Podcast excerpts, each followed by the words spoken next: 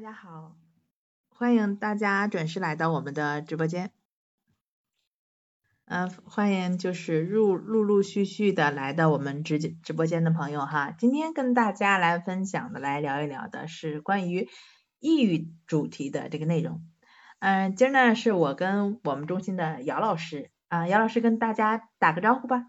嗯，Hello，大家好，大家下午好啊。呃，很高兴呢，今天和刘老师一起和大家聊一聊关于抑郁的话题。嗯嗯嗯，好呀。我们今天的话呢，就是主要跟大家来聊一聊什么呢？呃，很多咱们都知道哈，抑郁要改变认知啊。那有的时候呢，这认知改变了呀，啊，还是感觉怎么不通呢？因为我知道这个认知要改变了，但是这个劲儿过不去。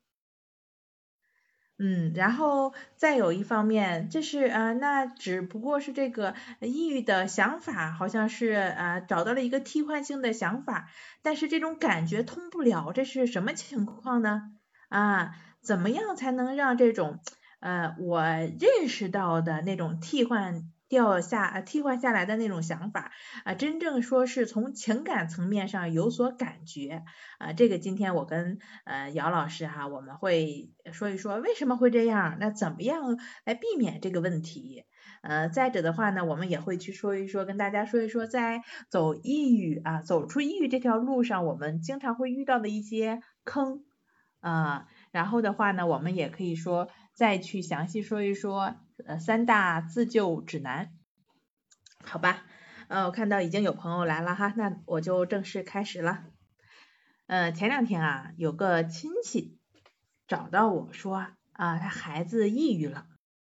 说呃，就是让我先跟孩子去沟通沟通，了解了解孩子到底是怎么回事儿啊。当然了，我也跟他声明了设置哈，因为亲戚嘛啊，他也。就是叫我姐姐，然后呃我是没有办法给他做咨询的啊，然后我只能说是跟他简单的做个评估啊，啊给他一些呃如何去调整啊呃的建议，嗯，那就是说呃那这这个搞好说好之后呢，那我就跟这个孩子去，这个孩子就来找我见了一面啊，那个孩子开始说。哎，姐姐说，我知道啊，你是做这个心理咨询工作的，就是我有一个问题想问你啊。我说，那你说，他说，哎，姐姐，你英语好不好？这一问吧，就有点把我给问懵了。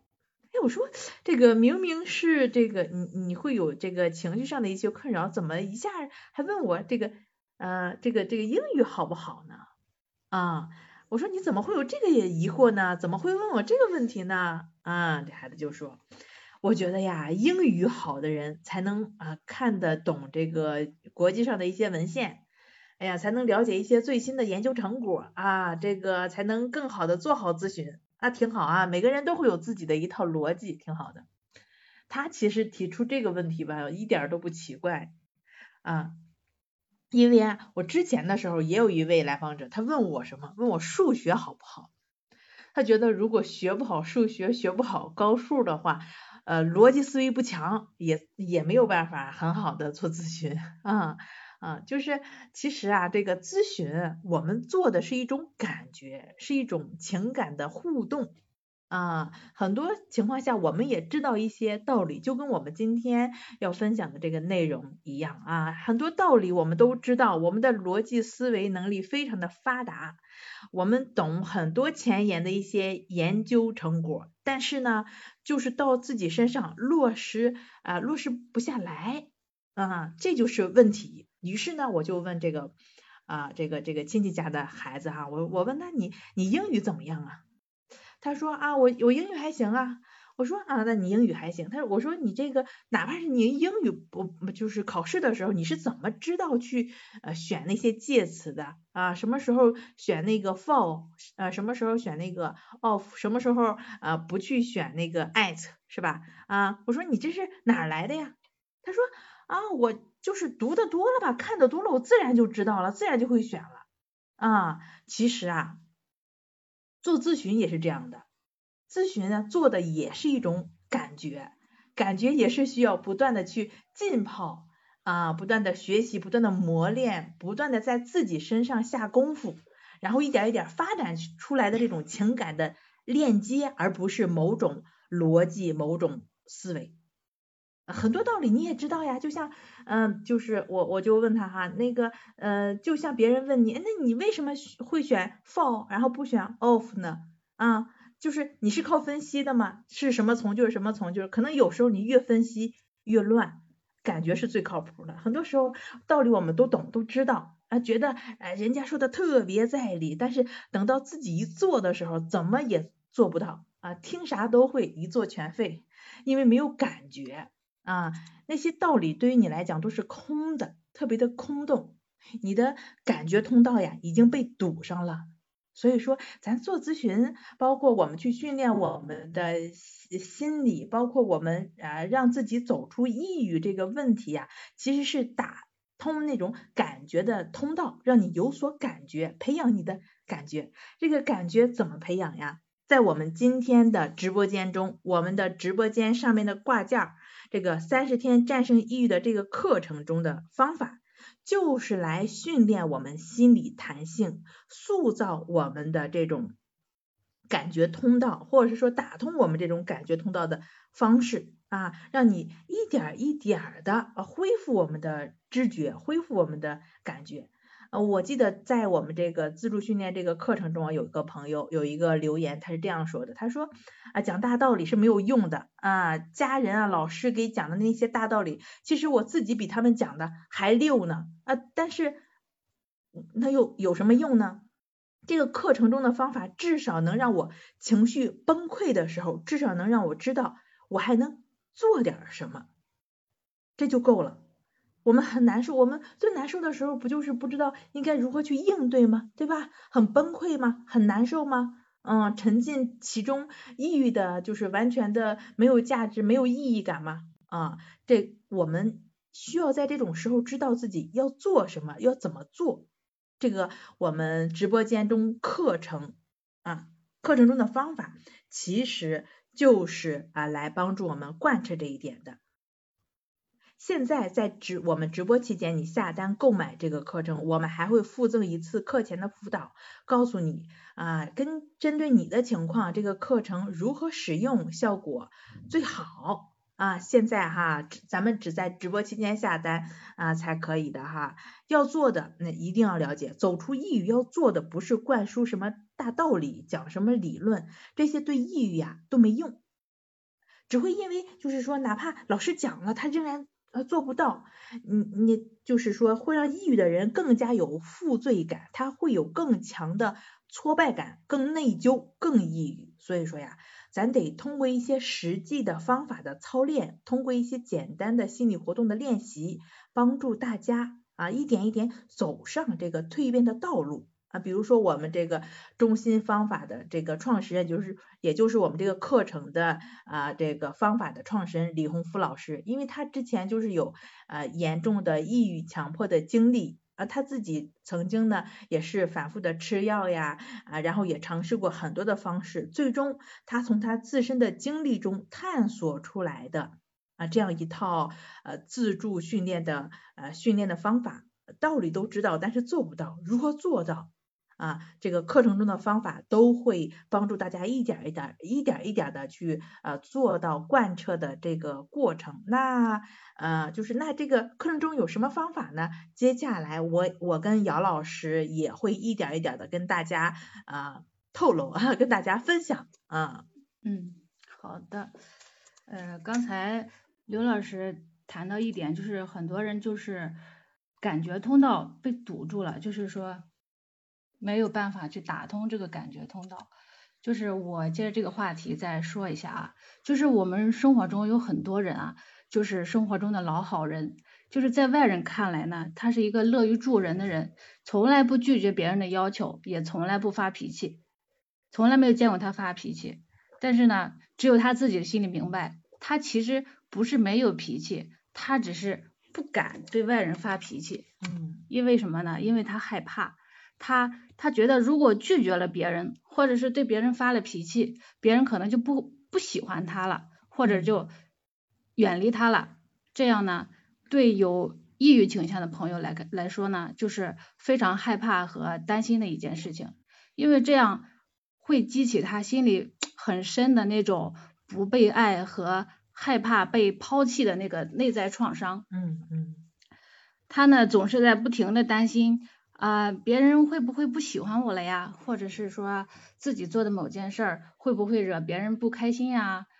每天呢都生活的是小心翼翼的，战战兢兢，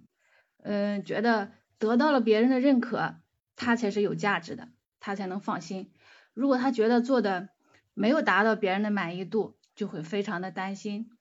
自己就会不停的在那儿想，哎呀，我刚才是不是哪句话说的不对呀？我是不是什么地方做错了呀？那他为什么又不高兴了呢呀？他肯定是不喜欢我了呀，等等等等这些想法。他，你看啊，这些他总是在围绕着别人的感受转，别人高兴了，他就活了，他就放心了。嗯嗯。如果他感觉到别人不高兴了，他就开始忧心忡忡，不停的担心，根本无心做自己的事情，一直在脑子里不停的回想，像翻电影一样，不停的回想，我哪里做错了呀？他怎么，我是不是又惹着他了呀？然后呢？后面就开始用各种讨好的行为，或者是委屈自己的方式，去成全别人，嗯嗯嗯，来补偿，来让对方高兴，就是好让对方不再抛弃自己。因为啊，就是人内心中那种很深的恐惧感和被抛弃的感觉是非常难受的。这。嗯，其实跟我们小时候没有得到足够的爱和安全感，呃，是有很深的关系的。小时候呢，我们作为一个小孩儿，没有能力自己生存，只能依赖父母的养育才能活下去。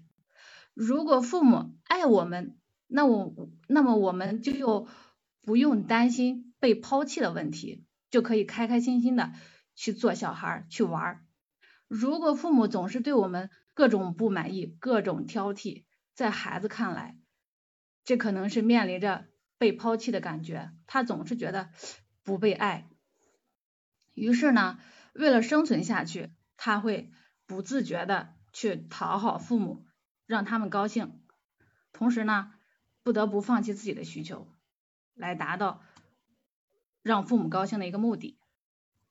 因为就是。嗯，被抛弃感，它之所以就是让人非常恐惧，它因为它关乎着你的生存，关乎着你能不能活下去，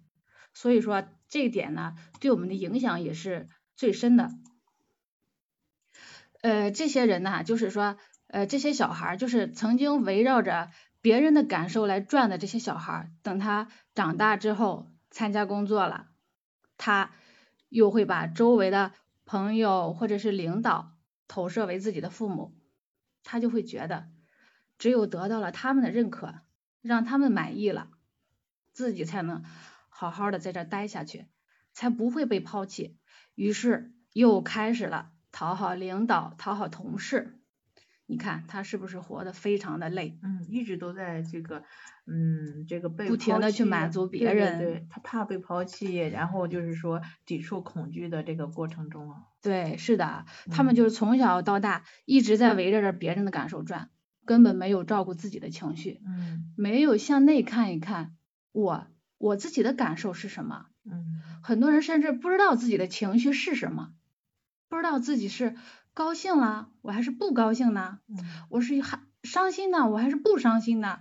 感觉不到，因为他那个内心是麻木的，嗯，因为他以前所有的注意点都放在了外界，他对自己是视而不见的，没有照顾自己的内心，嗯，他现在长大之后呢，其实这些人就是你，你现在你要明白一点，就是你现在长大了，不用再去说。祈求别人的爱，你才能活下去，才能活好。我们要把曾经放在别人身上的精力收回来，放在自己身上。要学着爱自己，接纳自己，不管是好的坏的，关于自己所有的一切，我们都要接纳它，不要再评判自己，否定自己。呃，如果我们把这种呃，害害怕被抛弃呀，害怕得不到爱，从这种状态中把自己拯救出来，其实呢，嗯，不是说很，也不是很容易，不是说一句空话就能做到。然后呢，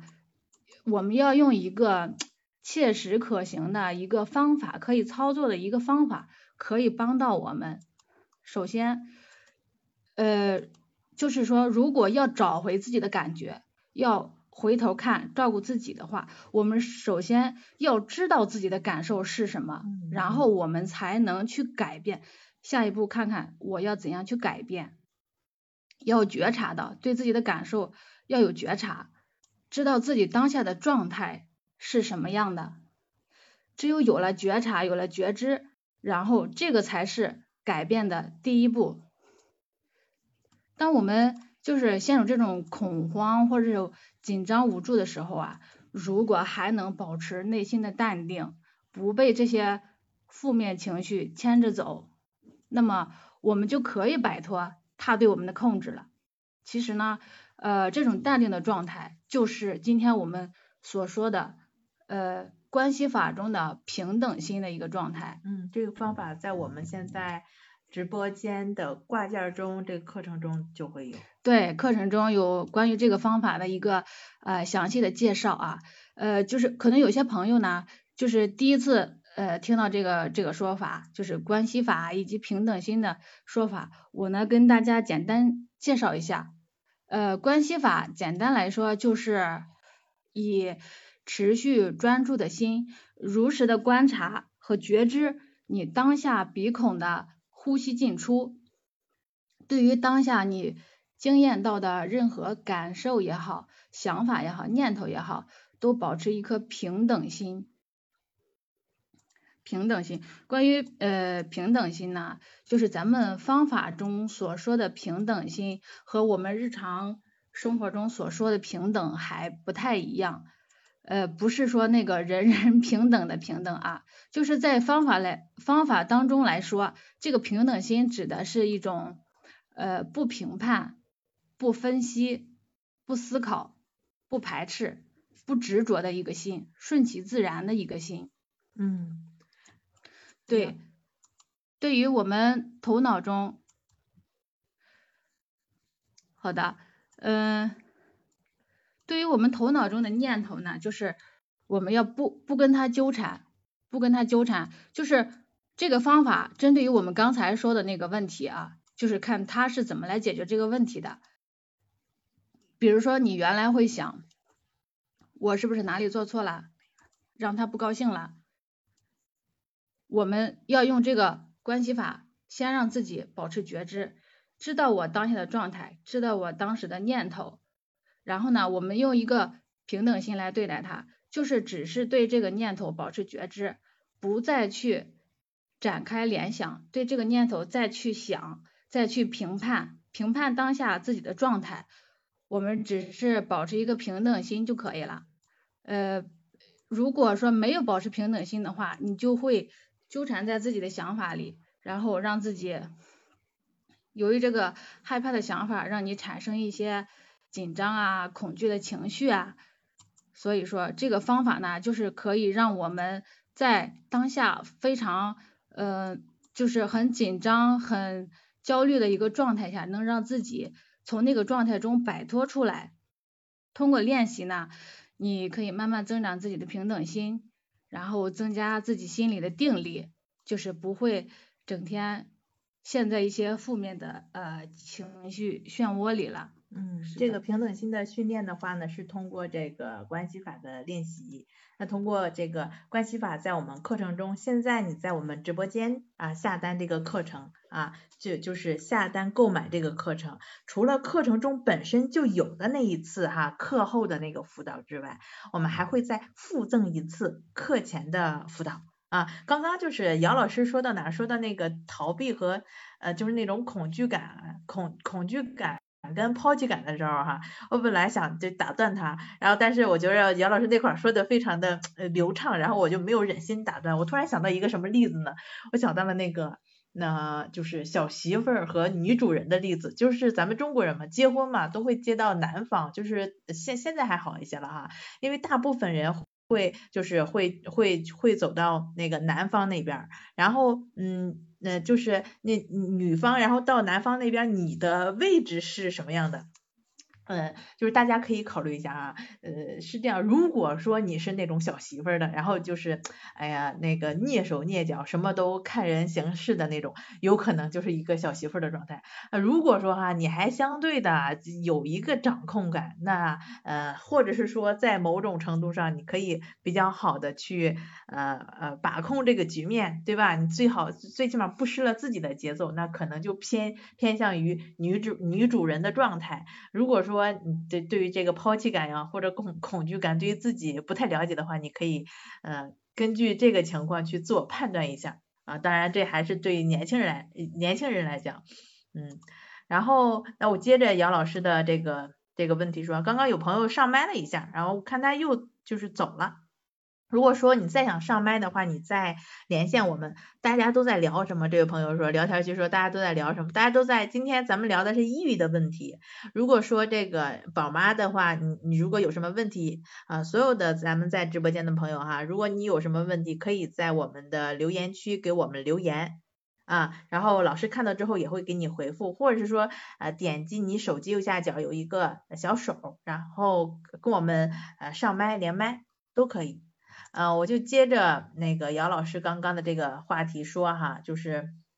他说的这个真实的真实的自己嘛，对吧？之前啊，我有一位就是来访，他呢是呃学历非常高，他是一个这个常青藤的呃毕业的一个来访者啊，他的专业水平非常的好，他应该是被就是呃嗯请请回来的啊，请回国之后呃他的单位的背景也是非常强的。同时，他的那个工资哈，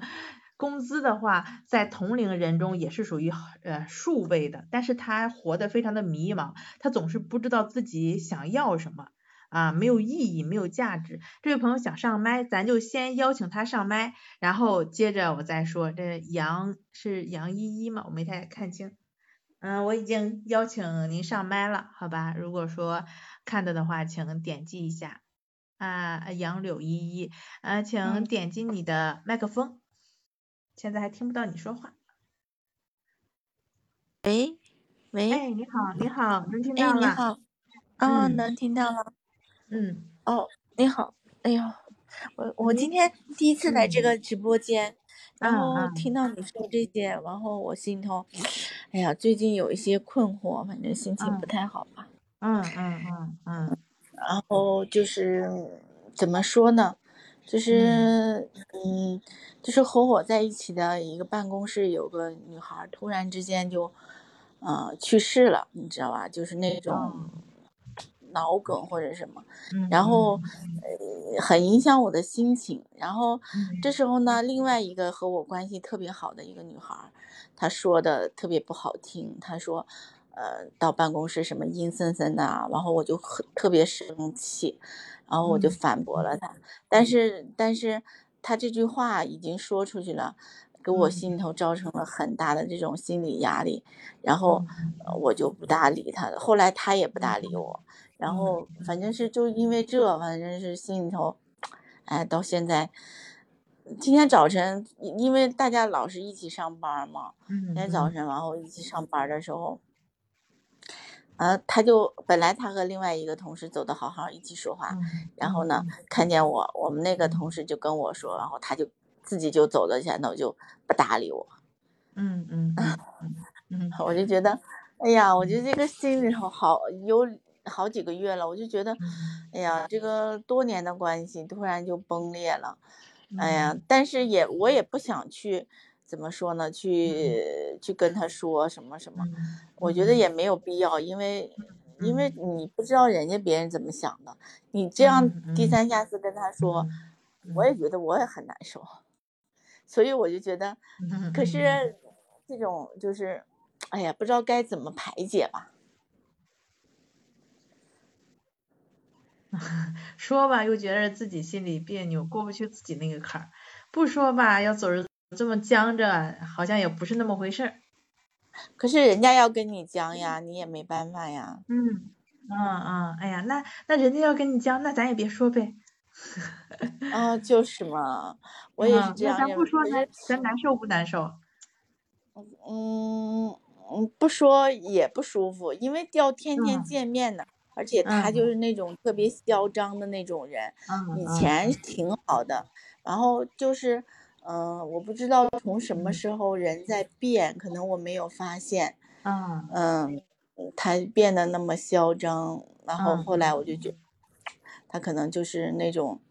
嗯。就是有那种小孩心态，可是他也不小了，他都四十三十多，快四十的人了，嗯他也不小了呀，嗯他就是那种嗯性格。可能是，嗯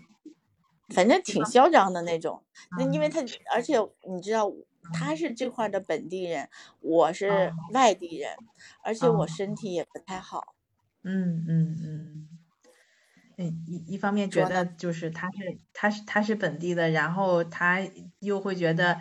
这个这个这个评论区有一个朋友哈说他本来就是他的问题，别理他，怎么能说出这种话呢？啊，然后哦这个就是你又嘛啊又会觉得这个自己啊可能就身体本身也不太好，然后但是要不说的话呢又不太舒服。不过说不说不重要哈，重要的是怎么样能让自己舒服点儿。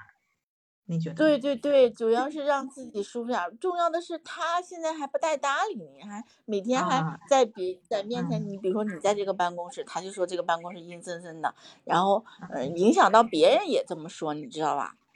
嗯嗯，然嗯后嗯那可能然后呢嗯然后嗯因但是我们那个同事又不是在我们办公室去世的呀，嗯他是在家去世的呀。然后他老在那个旁边那个办公室，还老在那儿稀啦哈啦啦该什么什么说的，我就不愿意去，你知道吧？我就不想见到这些，嗯，因为你本来挺伤感的，和我以前和我嗯在一个办公室那个女孩儿特别好呀，你知道吧？嗯嗯嗯嗯，我能理你就觉得人情也很很冷淡的那种。很冷淡。那你嗯今天上麦的话是想就是咨询什么问题呢？或者是说您是想解决自己什么样的困扰呢？我觉得嗯我应该怎么做，使自己能够高兴点儿，或者嗯是不纠结于这儿。嗯嗯，嗯以后，嗯，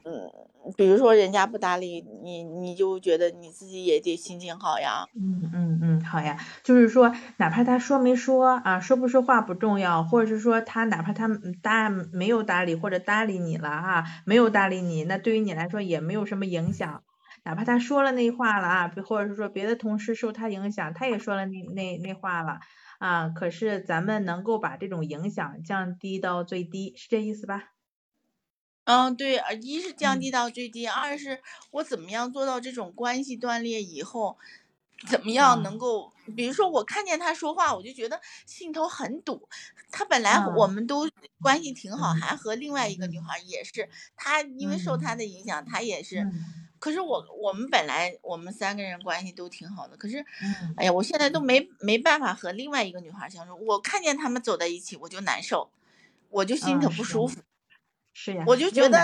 你这种难受是来自于你看到他们在一块儿，然后你就会产生一个想法，啊，怎么怎么样，怎么怎么样，是吧？啊，对对对呀然后我就觉得我说说过的话，我嗯就没有办法再说任何的话。嗯我觉得嗯我说过，比如说我心情不舒服，我都没有办法跟另外一个人说。我我觉嗯得我说嗯了话，也许哪哪一天这个人就这个女孩也知道了，嗯，或者是怎么回事儿。所以，所以很多情况下是我们先呃调整好自己。那关系的这个事儿呢，可能在我们自己转变了之后，呃，其他周围的这些这些事物，这种关系啊，这种感觉也会随之改变。哪怕是说没做什么哈，我们自己也没有那么难受了。就是说会把这种呃呃呃看到的，就是你看到他们俩在一块儿了，但是呢。那种对自己的那种感觉，那种呃冲击感就没有那么强了。然后想到那句话了啊，对我们的影响也没有那么大了啊。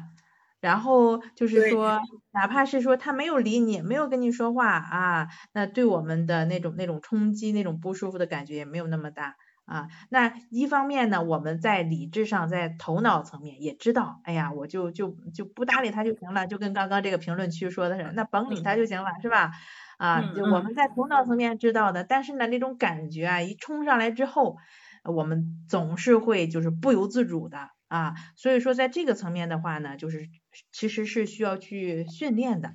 啊，这是一种自动化的反应，嗯、跟我们呃就是底层的一些信念是相关的啊，就是说，比如说我们他他一出现，或者说他一说那种话，就我们就会立马会引起某一个想法啊，这跟我们就是呃以往总是会嗯就是底层的一些信念吧会有关系。如何让我们自己哈，或者说保护好我们自己啊，不受尽可能少的受那些呃负向信息的影响。嗯，你可以对对对。对，你可以通过我们现在这个课程，我们直播期间的这个呃这这个挂件上面这个三十天战战胜抑郁里面会有一个方法叫关系法，嗯，它是通过这个观察呼吸的方式呃来建立情绪的自我平衡，也是净化内心的作用。这个方法的话，它其实也很简单，您就盘腿静坐，然后坐在那里去感觉呼吸就可以了。我们在感觉呼吸的同时呢，会经历到，比如说哈，也可能会。你你会体验到那些画面啊，你们 见面，然后他直接走掉的画面，或者是说他不说话的画面，或者是说当时那那个他说那些话的那些那些那些言语那些想法，可能都会出现。那我们在呃关系法练习过程中啊，越是能够对于这种就是出现的这些画面，我们不去管不去理，我们的重心就只是在呼吸上。啊，就是说我们在日常生活中，我们在遇到这些事情的时候，我们的这种平等心，我们的这种就是说心理的呃防御吧，啊，我们的心结就会能够就是更更强大，也就不会再受它的影响了，它会一点一点的延伸过去。您可以去做一做这个啊课程中的这个方法，就是比较适合您当前的这个情况的。哦，嗯，好吧。嗯，我觉得已经影响到我的睡眠状况了。我觉得，对，哎呀，我们这么多年的，就是其实其实这个也不是独一个例子。我们单位还有一个也是很多年的关系，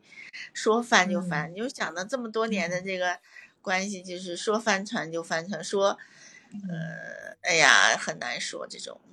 嗯，那可能就是对于咱来讲，咱觉得，哎呀，这么多年，对吧？可惜了了。可能对于他们来讲，不觉得是个事儿。啊，那对于我我们自己来讲，呃，我那事情是这样发生了哈，那我们最重要的还是说如何照顾好我们自己的这个身心呃健康。您也提到已经影响到自己的睡眠了嘛，啊，呃，就是说这事情是这样的，那呃如何就是说从这个事情中让自己啊不那么较劲，不再跟自己较劲，然后做过得稍微的舒舒坦一点。这才是最重要的，所以说我们是需要给自己的心理建一个防线，保护好我们自己的这个呃心理的健康的程度啊。您可以去关注一下我们这个课程，然后去就是做一下这个课程中的方法。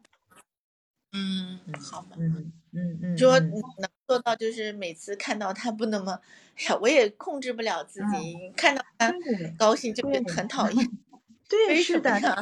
这这是一种自动化的反应啊，这是我们以往很很很多年以来已经形成的一种思维的惯性。啊，这个惯这个思维的这种方式啊，这种惯性不是说用什么道理啊我们就能打通的。啊，得通过一些，就像我刚刚，我不知道您是呃刚进来还是我们直播一开始就在，就像我刚刚一开始。的那个例子一样哈，就是那个呃，就是这个这这个嗯，他不是说呃逻辑思维我们知道了，数学学得好了，你这个心理咨询你就能做得好，这这是在做一种情感，做一种感觉，你感觉到了才能行啊，就是说在很多情况下，我们是需要去培养这种感觉啊，去需要去训练这个的啊。嗯，需要训练，就是注意到自己每次看到他，如果你不开心的话，就是注意到，就是每次就就注意到自己的呼吸就行了。呃，这个的话，嗯，你可以这样去做，这是随时观呼吸的方法。再者哈，你你也是需要静坐关系法的训练。就是你需要静坐去做，需要去集中呃培养自己的练习的这个方式。比如说你在这个呃呃嗯，这课程中哈，它是这样要求的，就是早晚各一次，呃，每次的话呢是开始是二十分钟，你在这个二十分钟，呃或或者接下来一点一点时间还会增长三十分钟啊，四十分钟啊，你在这个集中练习的这个过程中，他就是来培养你，呃，去给你建立那个心理防线的一个过程，就是那个集中的练习是非常重要的。嗯嗯，并且你在练习的过程中会遇到那些呃，就是想象的一些画面啊，包括身体上的一些不舒服的感觉啊，啊，其实都是啊帮助我们去啊，就是说嗯，更好的建立这种啊不去参与那些想法呀，不去参与那些画面的啊这个这个心理，嗯，都是非常重要的。比如说您练习过程中遇遇到的一些问题啊，然后这个课程之中也都会有，哪怕是说哈现在。您您说啊，我随时就去呃看到他的时候，我就去感感觉感觉呼吸吧。但是那个时候啊，因为您现在这种心呃这种定力还没有培养起来，还没有集中练习的习惯，那可能哪怕是那个时候去感觉呼吸啊，就是可能效果也不是会很明显。所以说这就是集中练习的目的。嗯嗯，是需要有一个集中的训练的。嗯。是的，我们后面呃一会儿呢，我们关关于这个关系法还有平等心会有一个更详细的一个介绍，嗯，你可以听一下，就是到底是怎么回事，怎么去做，好吧？嗯嗯，你可以再详细的再听一听，嗯嗯嗯，对，就是说，嗯嗯，那如果没有其他问题，我就先把您移下麦了，好吧？好的，谢谢啊，谢谢老师。哎，没事，这样再见，嗯。嗯，再见。啊，这位朋友提到的这是非常现实的一个问题哈，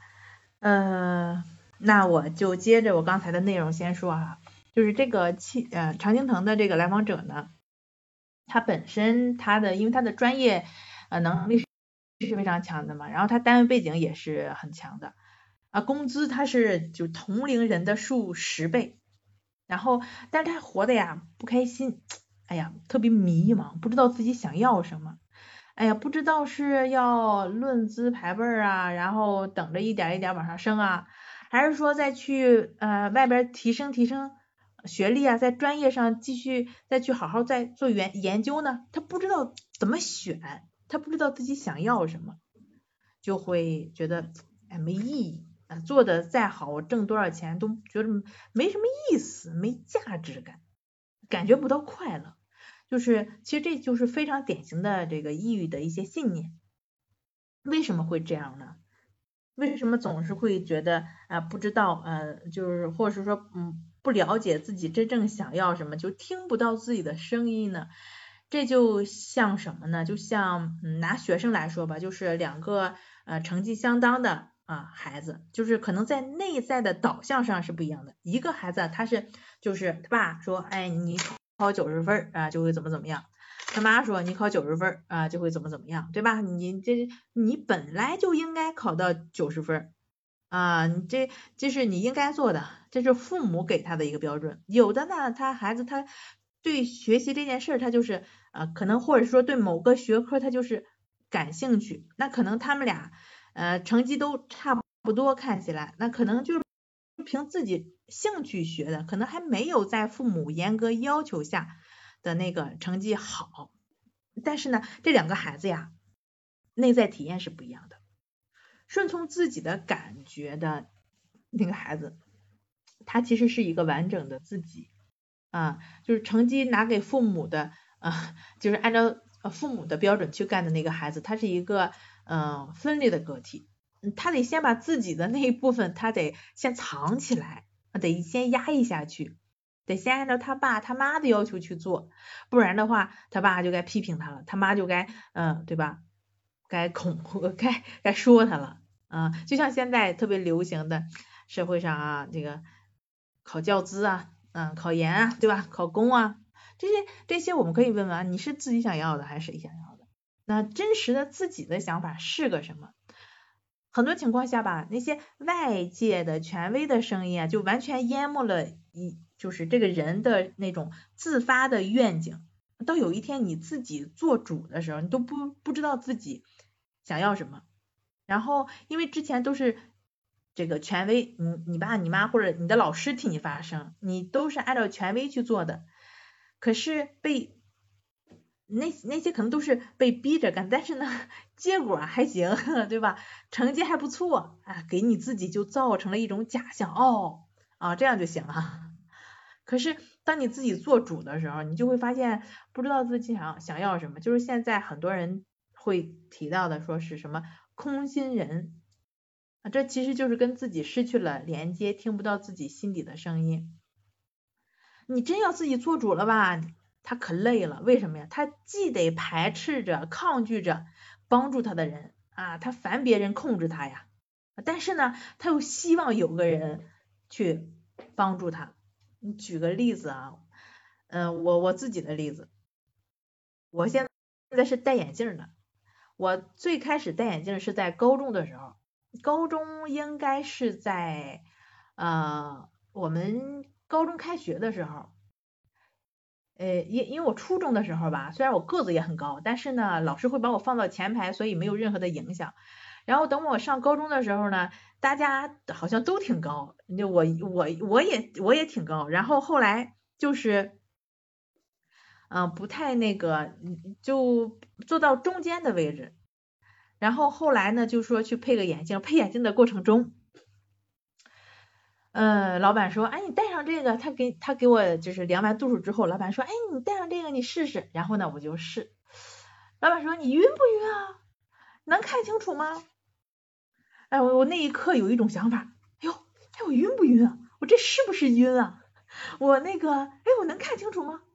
哦，我感觉我怎么看的，就是就是这是这种程度，算是叫看清楚了吗？那我走道好像有点晃，但是又不太晃，这是晕吗？就是那一刻，我想问我爸，哦，我说，哎，这这个合适吗？这眼镜合适吗？我晕吗？这清楚吗？要不要调调呀？啊，就是就特别有一个冲动。当那一刻的时候，我突然在发现啊，呀，那得我我得问自己呀，我得自己拿主意呀，这得得听我自己的感觉，是远了，是近了，是模糊了，这事儿只有自己有感觉呀。其实那个时候就是错失了啊真实的自己嘛，就这事只有发生在自己身上的时候，那才会发现哦，原来是这么回事，得对这个，得对这这件事是怎么回事得有所觉察，对吧？它是是模糊还是清楚，啊是远还是近？那一定是我自己，我戴着眼镜的这个人，我自己是有感觉的，我自己心里是有数的。到底是这个需不需要再往上调调，还是这个度数得往下调调？那只能说根据我的感觉去做选择，就是站在一个岔道口上，是往左是往右啊，你你才能有选择嘛。这一定是在你自己知道的情况下，你自己觉知的时候，有觉察的时候，而不是说在那儿上演这个。这个这个呃内心戏是吧？老板会不会觉得我事儿多呀？会不会看不起我呀？啊，不会跟自己就是的内心斗争起来，没有对原本自己的那种觉察啊，我这个是进了啊，就是没有对对他去分析、去评判自己，去不断的批判自己。那进了就就是小了就小了呗，对吗？模糊就模糊呗，那你老板再给我调一下呗，就是没有再去上演这些宫斗戏。就是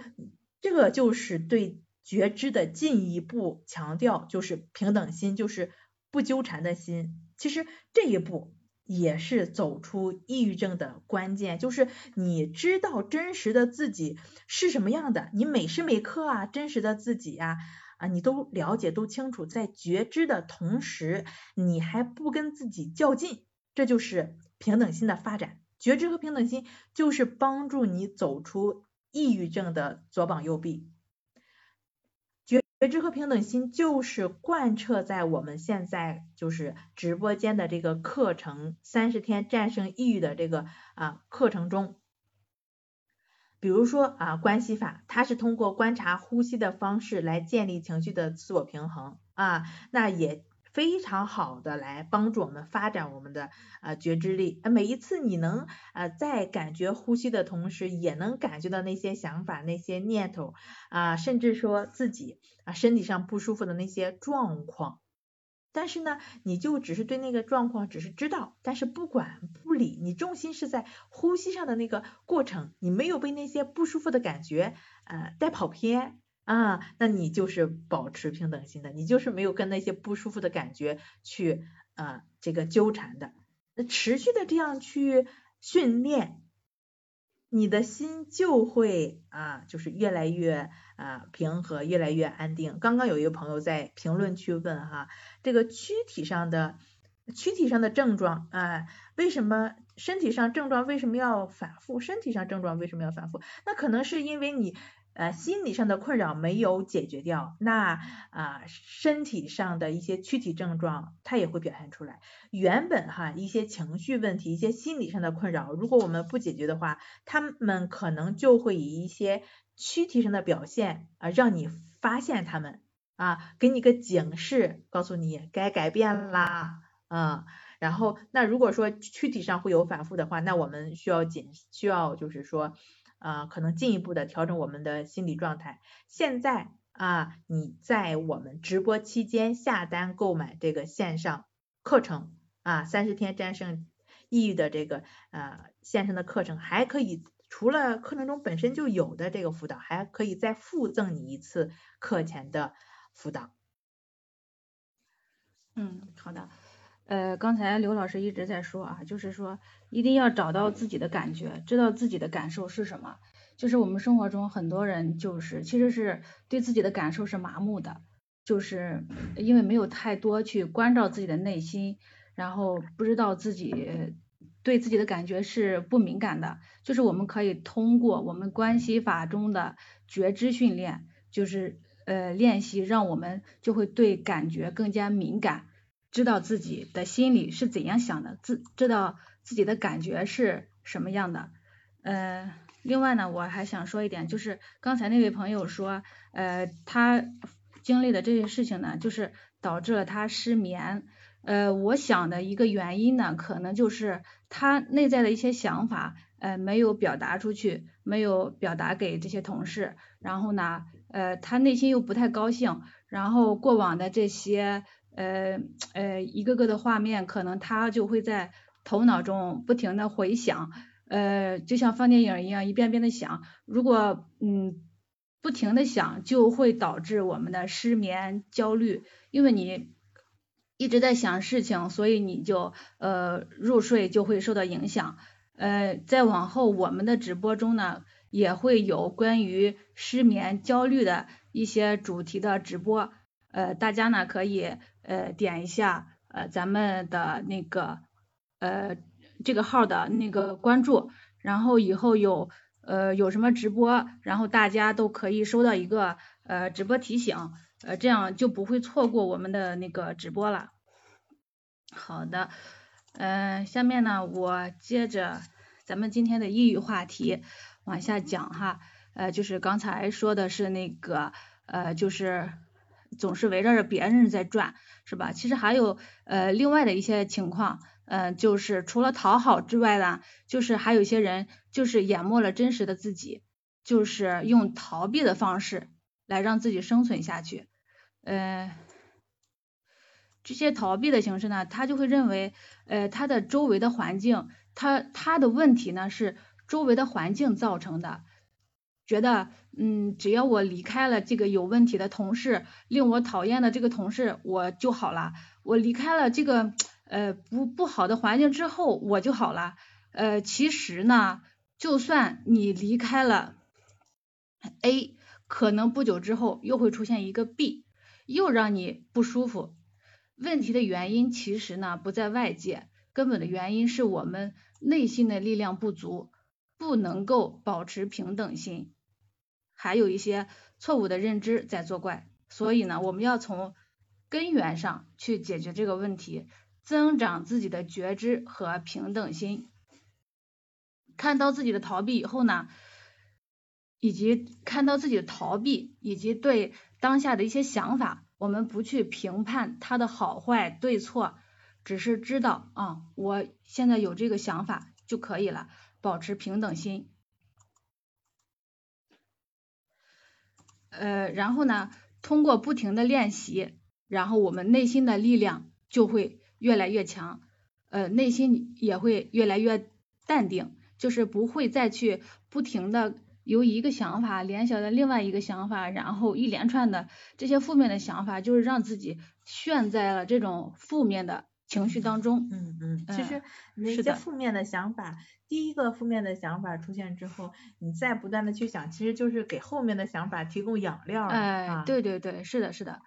呃，然后呢，就是。呃，为什我来讲一下为什么就是不断的通过这个练习关系法，可以让我们的内心越来越稳，力量越来越强呢？呃，我给大家打一个比较形象的一个比喻吧，就是说你比如说一个呃练武之人，就是习武之人吧，他每天不断的在那儿练习武术动作，增强自己的肌肉力量。刚开始的时候，他的力量可能没有那么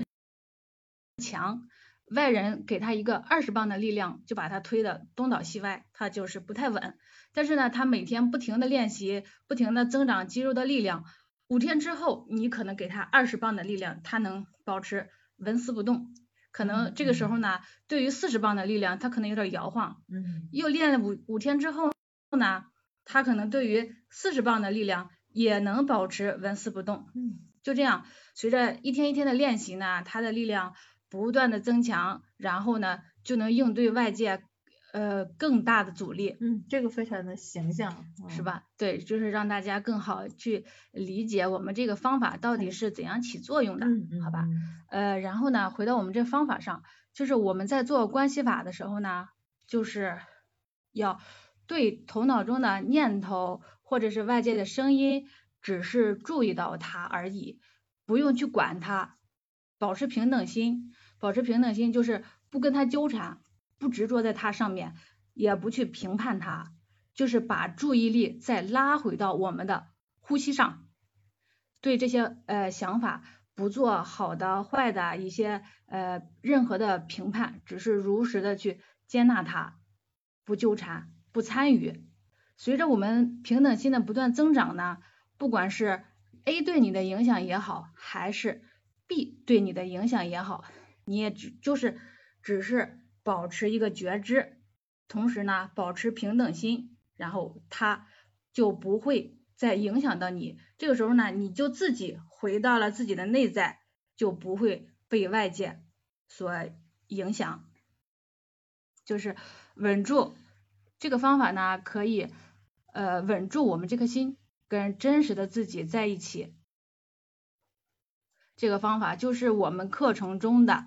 呃，关系法，呃，大家可以就是现在自主去自主下单，然后下单之后呢，呃，联系我们的助理老师就可以约线上辅导了。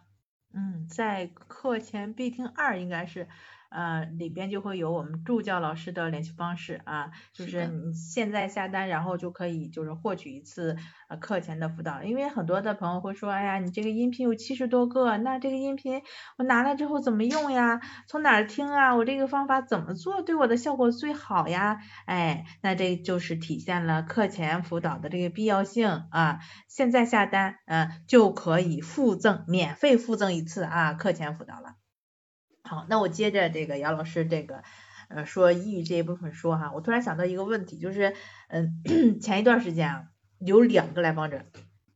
前一天是以他们俩就是一前一后就是都迟到了，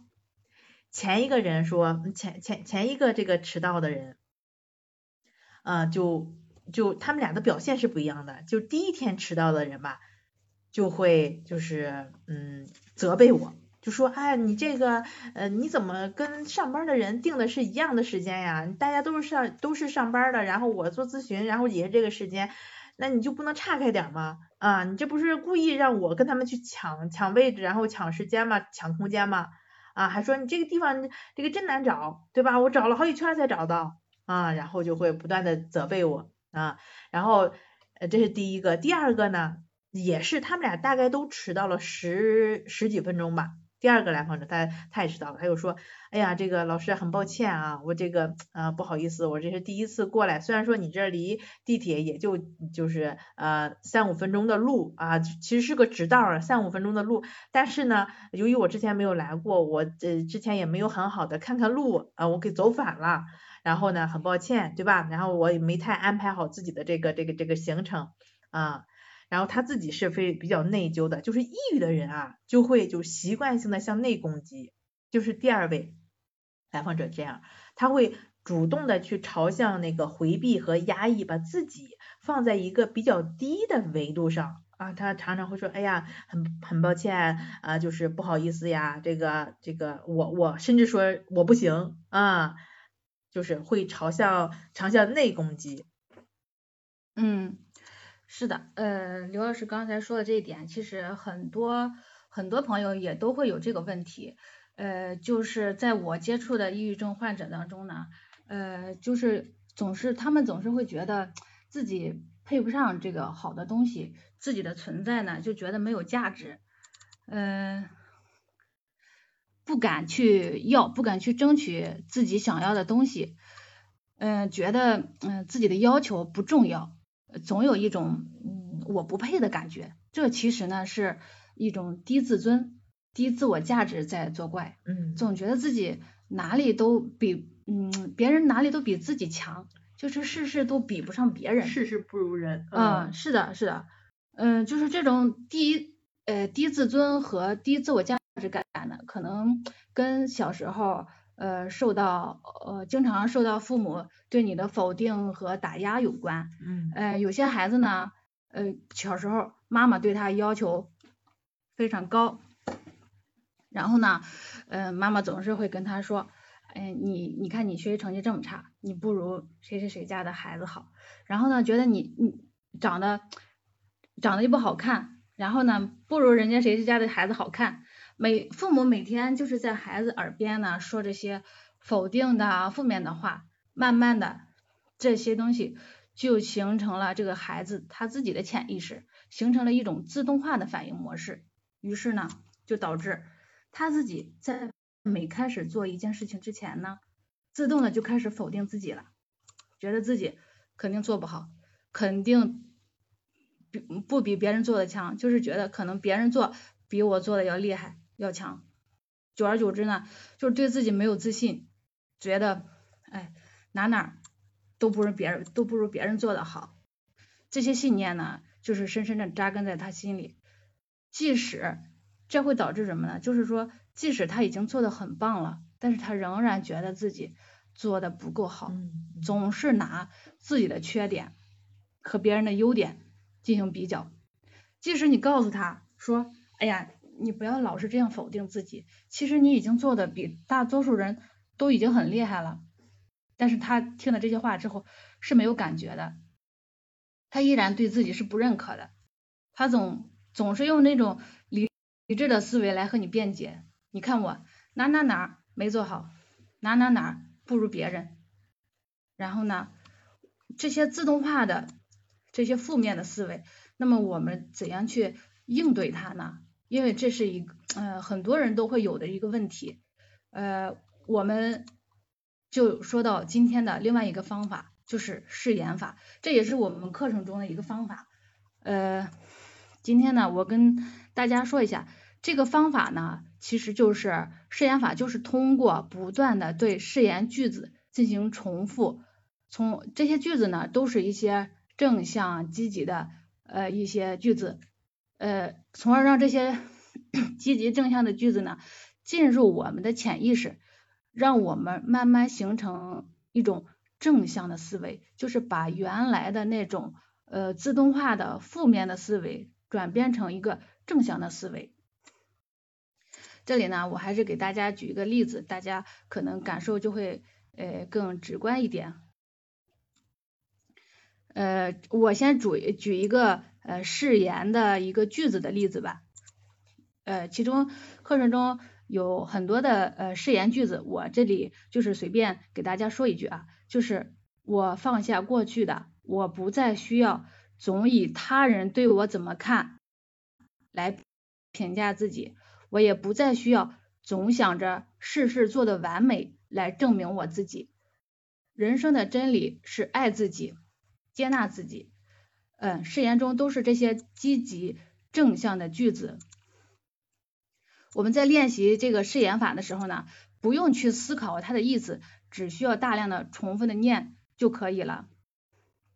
为什么它会呃对我们起作用呢？就是呃我们大家可以这样去想一想啊，就是你的那些负面的情绪、负面的思维是怎么进入到你的潜意识的，怎么形成的自动化的一个反应模式？是不是你的父母总是在你耳边不断的重复？重复重复，然后你不知不觉的就认同了他的小小那个说法，你并没有进行思考，你就已经接收到了他的信息，然后呢，你也用相同的负面的思维方式来开单看看待问题。同样的道理，我们这些正向的誓言，经过你不断的重复重复，也会形成你正向的自动思维。这就是我们誓言法起作用的一个原因。然后呢，我们课程中呃誓言的句子有很多，我们也根据不同的课题设计的有句子，嗯，大家可以针对自己呃相关的课题去找一下这些特别适合你的句子。就是我们在根据课程进行呃练习的时候，就是按照课程的顺序进行练习的时候呢。同时 找一些你自己特别有感觉的，就是符合你当下的状况的一些句子进行着重的练习。你比如说，有的人他的课题就是对生活没有信心，嗯，也感觉不到乐趣；有的人的课题呢，就是在意他人的看法，敏感啊，多多虑啊，怀疑啊；还有的人的课题呢，就是不满意自己，不接纳自己，对。大家就是可以根据自己的问题，然后自己的课想解决的一个课题，去 找一下相关的这个句子进行着重的练习，然后练习一段时间之后，呃，这个句子的作用就会慢慢的显示出来。呃，有人说可能第一次听到咱们这个方法啊，我跟大家 还是举个例子，让大家有一个直观的感受啊。就是呃我们的一个来访，一个小姑娘，嗯，她的妈妈呢，就是从小对她的教育方式就是批评加否定。等她长大之后，她就认同了妈妈的说法，觉得自己一无是处。你比如说，呃，认为自己长得胖，长得不好看，自己的学习能力也不如别人。其实他在工作上。已经呃做出了很好的成绩，他的工作能力也是非常强的，但是他总觉得哪哪都不如别人。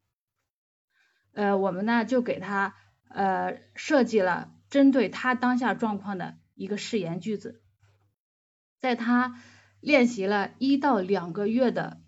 呃时间之后，有一天他去商场买衣服，他在试一条裙子的时候，他对着镜子里的自己说。哇，我原来这么好看，虽然我胖胖的，但是我很非常喜欢我现在的样子，很可爱。我觉得我配得上世界上所有美好的东西。当他跟我说这句话的时候，其实我能都能感觉到他对自己的那种认可、那种满意、那种接纳。我们都就是非常替他开心，因为他变了，他就是在一点点的变好。就是原来的他以为的那个丑丑的自己，不被别人喜欢的自己，就是影响了他这么多年。然后通过他练习这个句子之后，慢慢的这个试演法就是在悄悄的改变着他，慢慢他就成了一个完全能接纳自己的一个人，内在的力量也非常非常的强。呃，如果呃你有呃相关的问题，或者是说。你的问题比较特殊，或者是比较多，可以约我们的老师的辅导，让老师根据你的情况设计一些符合你自己的誓言句子。对，誓言的话呢，就是通过不断的复述，它会呃打通我们意识和潜意识的一个隔阂。嗯，在很多情况下，我们都知道这个，我们我们会尝试啊。那你小小小小姑娘，就跟刚刚姚老师举的那个例子，那你也尝试着看看你对吧哪好啊，对吧？你虽然胖，但是这但是你可能皮肤白白的，对吧？我们可能会从理性上帮他找到这些证据，但是呢，他感。但是呢，哪怕是说我们帮他找到了这些证据，但是他并不感觉，对对，不感觉他不承认，对对对，他没有那种呃，我真的是觉得我好的那种感觉啊。我们是通过就是啊关系法、誓言法这种方法的训练，不断的方法的练习。呃，就比如说这个誓言法，它是通过积极正面的思想来改变我们潜意识潜意识里边负面消极的思想。我我经常说哈，这个誓言法的话呢，它就像一个种子一样，然后种在我们心里边，然后我们不断的给它浇水施肥，不断的去训练啊，然后它就像爸爸的话，就像妈妈的话一样啊，在我们的脑，在我们的内心就会生根发芽啊，就这么悄悄的改变着你。对对对，你 就被。悄悄的改变了，然后其实你就真正的从感觉上，就是这种情感的层面去接纳了自己，了解了自己，嗯，然后这个其实不管说是失眠也好，抑郁也好，哈，嗯，不管就是你是是是指责也好，压抑也好，很多情况下不得不说，我们一定是从那个压抑的那个那个那个时候，就一开始我们去压抑去控制的时候，我们一定是得到了好处。啊，比如说就刚刚我举的那个例子，嗯，就是指责我的那那个来访者啊，他那种张力得先先出来，其实他可能也是一种试探，就试探一下这个这个咨询师能不能接得住我。其实第二个哈，就是这样说，第一个的话咱都比较好理解，但是第二个的话，他会跟我先说抱歉，然后呢。先说自己的这个歉意，那作为就是如如果有一个人这样跟你说的话，大家可以想一下哈，他表示了对你的歉意，那你还忍心再去苛责他，再去责备他吗？啊，不不忍心了，是这样的，咱大多数人都是比较善良的，都不再忍心去苛责他了。其实我就会很自然的减少对他的那种不满。这就是遇到事了，先给自己两巴两巴掌，对吧？以免别人再来打我啊！抑郁的人其实更容易把自己啊放在受害者的这种牺牺牲者的这种位置上，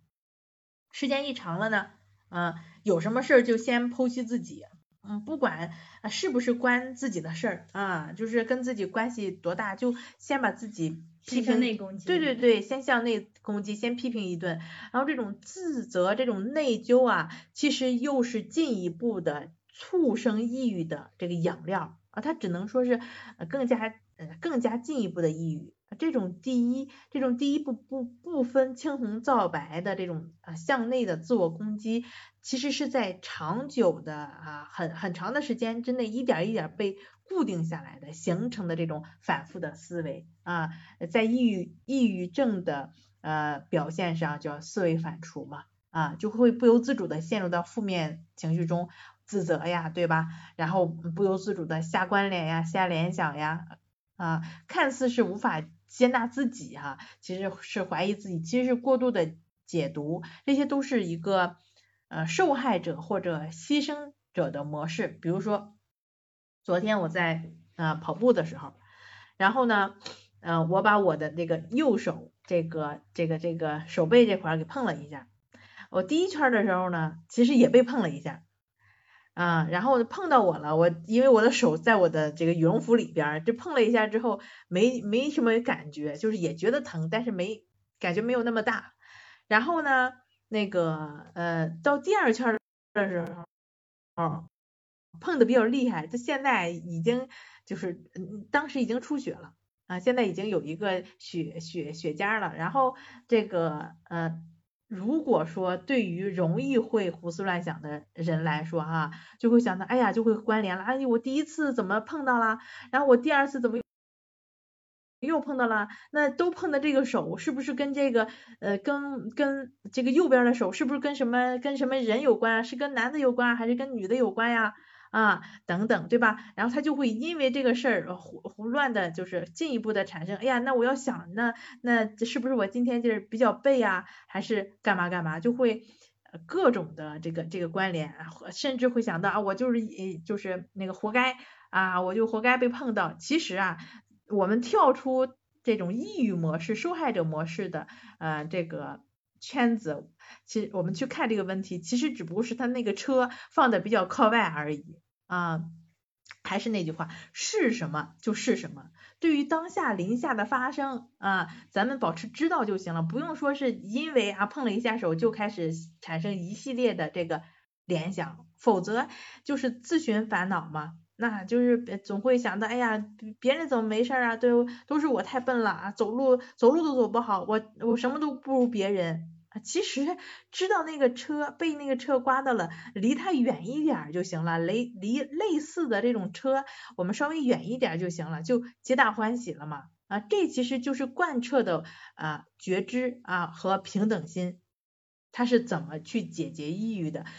当我们有觉知的时候，我们人是清醒的，是清楚的。在这种状况下的话呢，我们就不会再被那种。就是说，反刍思想被啊带入，但是我们能对那个过程能够保持了解啊，就是保持知道、清楚的了解，就是任何想法的出现，但是不去认同它的内容，嗯。呃，就是一旦说是你去认同了啊，我就是笨，对吧？这第一个内容，你觉得啊，你认同了这个内容，后边啊，你就会不断的自我批评了，肯定是逃不了了。所以说，当我们出现第一个想法的时候啊，我真笨的时候，我们就把它定义为一个想法，而没有再进一步的对它产生一些啊评判啊分析，这就是我们的啊关系法。就是现在直播期间，呃，直播间里边的挂件三十天战胜抑郁课程中的这个关系法的练习的一个核心，觉知和平等心的练习。通过持续的关系法的练习，它会不断的去阻断这种啊反刍思维。当那种第第一层的负面思想冒出来的时候，啊，它会帮助你一点一点的去啊阻断它。然后帮助我们一点一点回到我们正常的这个轨道中，跟你真实现在的自己，跟你真实的啊这个当下的这个情况去做连接，啊从抑郁中就一点一点的拔出来了。但是呢，这事儿啊不是说说说你就能知道了，这得训练。怎么训练呢？啊，现在直播期间的这个三十天战胜抑郁的课程，就是帮助我们啊。一点一点走出抑郁的这个训练的方式，现在下单购买哈，还有两分钟啊，一两分钟。现在下单购买的话呢，就可以附赠一次课前的辅导。是的，是的，我们平时的直播呢是从两点到三点，呃，我们今天呢就是到三点十五分吧，然后剩下两分钟，然后呢，大家如果想有下单的。呃，可以抓紧时间下下单，我们再等大家两分钟。嗯，下单之后呢，记得在呃课前必听二中呃找到我们的联系方式，加呃加我们的老师，呃到时候就可以呃预约课程了。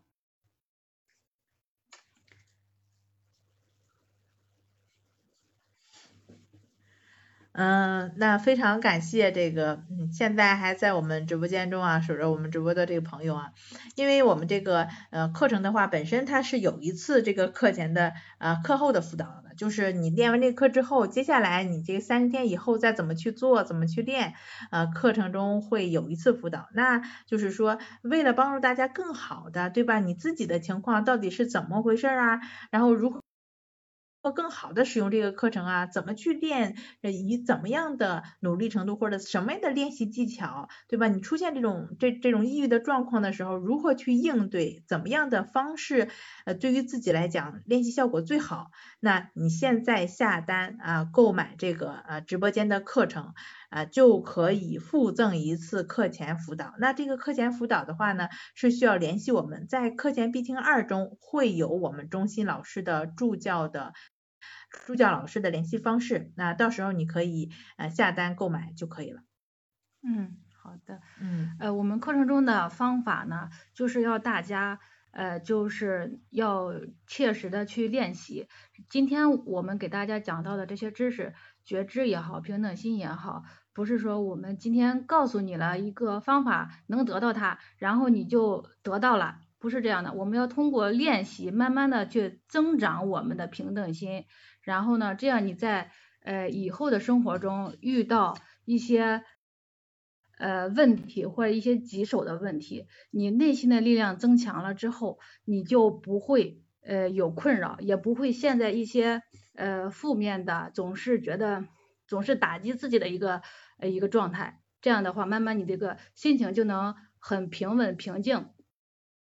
嗯，好吧，嗯那今天的话直播就先到这里啦，好吧，嗯感谢大家的收听，我们。下播了，再嗯见。好，再见。